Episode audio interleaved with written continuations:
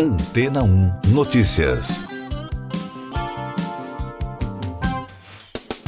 Bom dia! A startup japonesa Ali Technologies, que esperava reimaginar o transporte urbano com uma hoverbike futurista, pediu falência.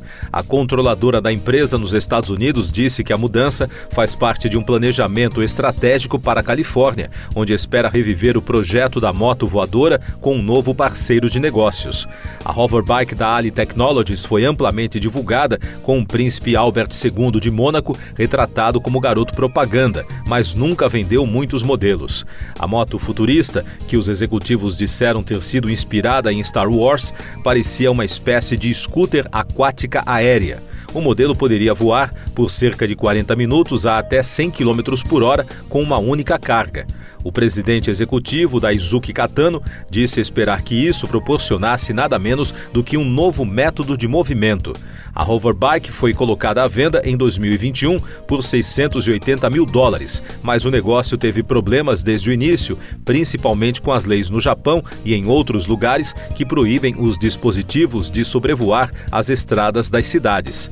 Ben Gardner, sócio do escritório de advocacia Shoesmiths, disse à BBC que as barreiras regulatórias fizeram com que a moto futurista, apesar de sua tecnologia inovadora, acabasse sendo de uso limitado.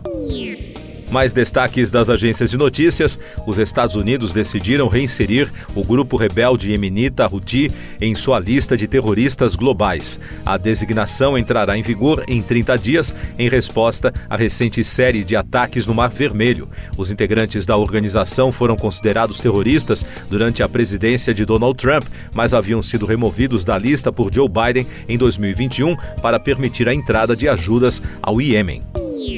Dois militares americanos continuam desaparecidos após uma operação de intervenção em um navio que estava transportando ogivas e mísseis aos Houthis pela costa da Somália na semana passada. A dupla pertence aos Navy SEALs, uma tropa de elite do Exército dos Estados Unidos que realiza operações especiais. O grupo foi responsável pela missão que matou o terrorista Bin Laden em 2011. As autoridades do Suriname emitiram uma ordem de busca e captura contra o ex-presidente Digi Bouterse. O político está foragido após ter sido condenado em apelação de 20 anos de prisão pelo assassinato de 15 opositores em 1982. Um alto tribunal ratificou em dezembro a sentença em um processo que se prolongou por 16 anos. Destaques de economia e negócios. O presidente da Argentina, Javier Milei, discursou no Fórum Econômico Mundial de Davos, na Suíça, diante de uma plateia com líderes políticos e empresariais. O argentino afirmou que o Ocidente está em perigo porque aqueles que deveriam defender os valores do bloco são cooptados por uma visão de mundo que conduz ao socialismo e, portanto, à pobreza. E no Brasil, os representantes dos Ministérios da Fazenda e dos bancos centrais dos países do G20 se reúnem por videoconferência pelo segundo dia consecutivo nesta quinta-feira.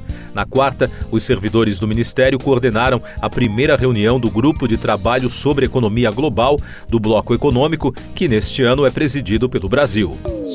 Eu sou João Carlos Santana e você está ouvindo o podcast Antena 1 Notícias, agora com os destaques das rádios pelo mundo, começando com informações da Deutschlandfunk de Bruxelas.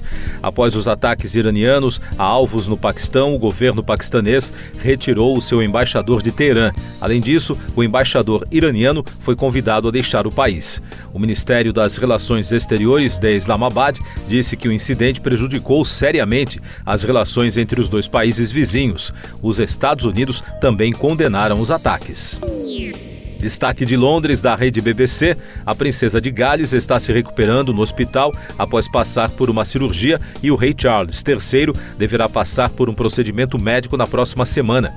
Segundo a emissora, Kate Middleton se afastará dos deveres reais por meses após uma cirurgia para um problema abdominal não especificado, mas não relacionado ao câncer. E a condição benigna da próstata do rei será tratada na próxima semana. Os inesperados anúncios de saúde foram feitos com duas horas de diferença na tarde de quarta-feira. Destaques de Toronto, no Canadá, começando com informações da CBC Radio. A neve cobriu o sudoeste da Colômbia Britânica, resultando no fechamento de escolas em toda a região e dificultando a vida dos viajantes. Um alerta de nevasca está em vigor em toda a região metropolitana de Vancouver e em quase 40 regiões diferentes da província. O Aeroporto Internacional de Vancouver disse que o clima também está afetando os horários dos voos e da Rádio Canadá Internacional, seis crianças de Ontário morreram de estreptococo invasivo do grupo A desde outubro, informou a Agência de Saúde Pública. O Canadá está registrando um número recorde de casos da infecção bacteriana que mata cerca de uma em cada dez pessoas infectadas, de acordo com dados obtidos pela reportagem da CBC News.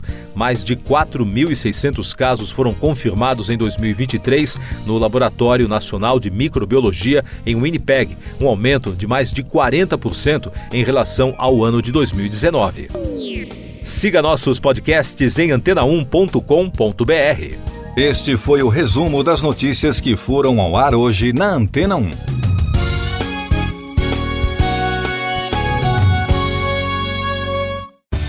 Depois de tanto conteúdo legal, que tal se hidratar com água rocha branca? O consumo regular de água durante o dia traz benefícios para a saúde, como, por exemplo, manter a pele bonita e hidratada. Rocha Branca, da fonte direto para sua casa. Depois de tanto conteúdo legal, que tal se hidratar com água rocha branca? O consumo regular de água durante o dia traz benefícios para a saúde, como, por exemplo, manter a pele bonita e hidratada. Rocha Branca, da fonte direto para sua casa.